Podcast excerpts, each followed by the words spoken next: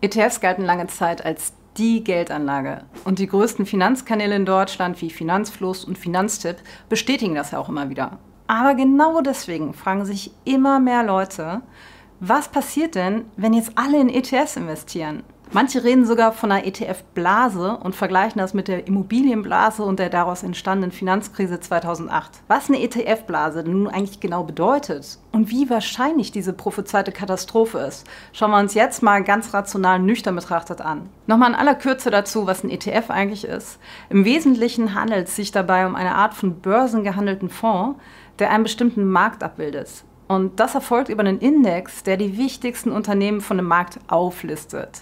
Also so ein Index wäre zum Beispiel der DAX, der Deutsche Aktienindex. Darum sind ETFs auch sogenannte Indexfonds. Ein Fonds selber, das ist wie ein Topf, in den verschiedene Aktien reingepackt werden. Und in einen ETF auf den DAX landen dann Aktien der im DAX geführten Unternehmen. Ganz einfach. Du kaufst also nicht eine Aktie, sondern auf einen Schlag gleich mehrere, also hunderte oder gar tausende Aktien.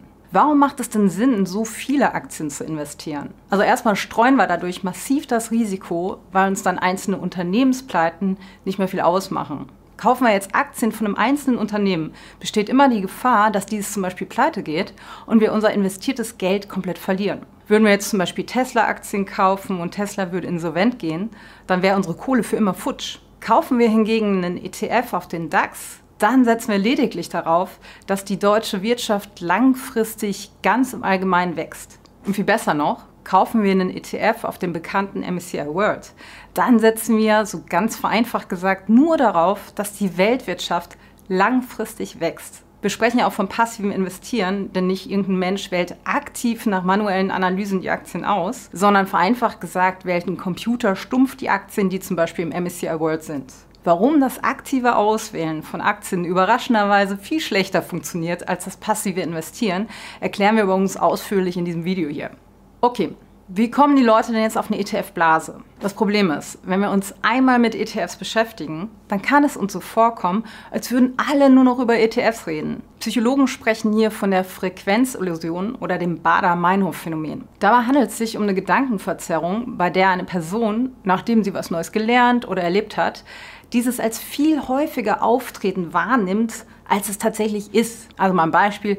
Viele Frauen erleben das in der Schwangerschaft. Auf einmal sehen sie nur noch andere Schwangere oder Frauen mit Kinderwagen auf der Straße, wenn sie selbst schwanger sind. Haben wir uns also einmal mit ETFs beschäftigt, dann kann es sich für uns durch diese unbewusste Wahrnehmungsverzerrung so anfühlen, als würden plötzlich alle in ETFs investieren. Du siehst dann zum Beispiel auf Social Media ganz viel über ETFs und auf einmal fällt dir auch in Nachrichtenmagazinen auf, dass regelmäßig über ETFs berichtet wird.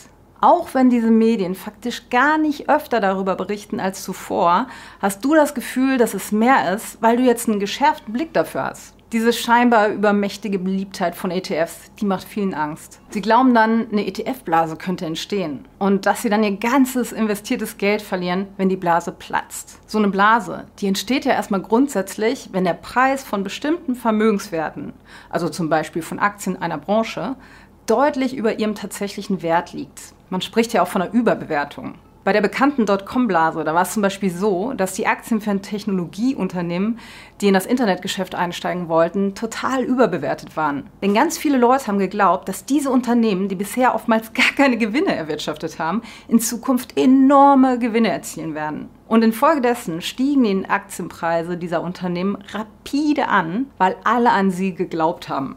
Als dann die Realität einsetzte und viele dieser Unternehmen weiterhin Verluste machten, sind die Aktienkurse eingestürzt und viele Anleger haben einen Großteil ihres Vermögens verloren, weil sie ihre Aktien verkauft haben. Die Dotcom-Blase, die war also ein Beispiel dafür, wie eine Überbewertung von Aktien, ausgelöst durch die Spekulation von ihren Käufern, zum Entstehen und dann zum Platzen einer Blase führen kann. Wie wir zu Beginn des Videos aber bereits erklärt haben, funktionieren ETFs so gar nicht. ETFs, die bieten uns Anlegern ja lediglich die Möglichkeit, uns an einem breiten Markt oder einem bestimmten Marktsegment zu beteiligen. Und so können wir, wie beschrieben, ohne großen Aufwand in den DAX oder in die Weltwirtschaft als Ganzes investieren. ETFs sind also nur als Hülle oder eben als Topf zu verstehen. Und in diesem Topf, da landen die tatsächlichen Aktien, das hatten wir ja schon. Der wahre Wert des ETFs liegt also in den Inhalten, die in diesem Topf sind. Das ist der Grund dafür, dass ETFs selbst gar keine Blase verursachen können. Oder anders formuliert, nur der Inhalt von ETFs, der könnte überhaupt eine Blase bilden. Denn lediglich bestimmte Anlageklassen wie die eben genannten Technologieaktien, nicht aber Fonds selbst, können Blasen erleben. Also somit ist es nur der Kaufrausch an einem steigenden Aktienmarkt, der eine Blase verursachen würde, aber nicht die ETF-Struktur. ETFs selbst in Verbindung mit einer Blase zu bringen, macht demnach wenig Sinn. Was viele Leute aber meinen und mit dem Begriff Blase verwechseln, ist die Angst davor, dass ETFs nicht mehr funktionieren, wenn auf einmal alle oder zu viele Leute in sie investieren. Und oft haben wir sowas wie ETFs gefährden den Kapitalmarkt, wenn immer mehr passiv investieren. Es können Preisverzerrungen entstehen, also Vermögenswerte könnten viel zu teuer oder viel zu billig bepreist werden. Ja, es ist erstmal völlig richtig, dass wir aktive Investoren brauchen, die quasi die Marktpreise beeinflussen, weil sie zum Beispiel gute Unternehmensentwicklung belohnen und schlechte abstrafen. Würden wirklich alle nur noch passiv in ETFs investieren, dann würde das nicht mehr funktionieren. Damit passives Investieren mit ETFs funktioniert, reicht allerdings ein ganz kleiner Teil an aktiven Investoren. Und wichtig ist dabei auch zu verstehen, dass nicht jeder, der ETFs kauft, passiv unterwegs ist. Also erstmal geht die weitaus größte Zahl von ETFs auf Regionen, Branchen, Trends und so weiter, also aktive Strategien. Aber selbst wenn passives Investieren tatsächlich starke Über- oder Unterbewertung verursachen würde, wären derartige Verzerrungen ein gefundenes Fressen für aktive Investoren. Also sprich, würden zu viele Leute passiv investieren, dann würde es auch wieder mehr aktive Investoren anziehen, die daraus Profit schlagen wollen. Das nötige Gleichgewicht zwischen passiven und aktiven Investoren würde sich wieder einstellen. Warum das so ist, erklärt das Großmann-Stieglitz-Paradox. Schau mal in die Quelle in der Videobeschreibung, falls dich das Thema näher interessiert. Also mal ganz einfach zusammengefasst bedeutet das, unsere Märkte und somit auch das passive Investieren werden sehr wahrscheinlich immer funktionieren, weil es sehr wahrscheinlich immer Leute geben wird, die aktiv investieren. Jetzt fragst du dich vielleicht trotzdem, wann dieser Tipping Point erreicht wird, also dass es zu viele passive Investoren gibt. Das lässt sich leider so genau nicht sagen, aber Experten gehen davon aus, dass die Anzahl an passiven Investoren 80 bis 90 Prozent erreichen müsste. Und wie gesagt, es ist unwahrscheinlich, dass selbst so ein hoher Anteil Probleme verursachen würde, weil ja aktives Investieren dann total attraktiv wäre und der Anteil passiver Investoren ratzfatz wieder sinken würde. Aktuell ist übrigens davon auszugehen, dass die Anzahl von passiv investiertem Kapital weltweit bei locker unter 5% liegt. So viel erstmal dazu.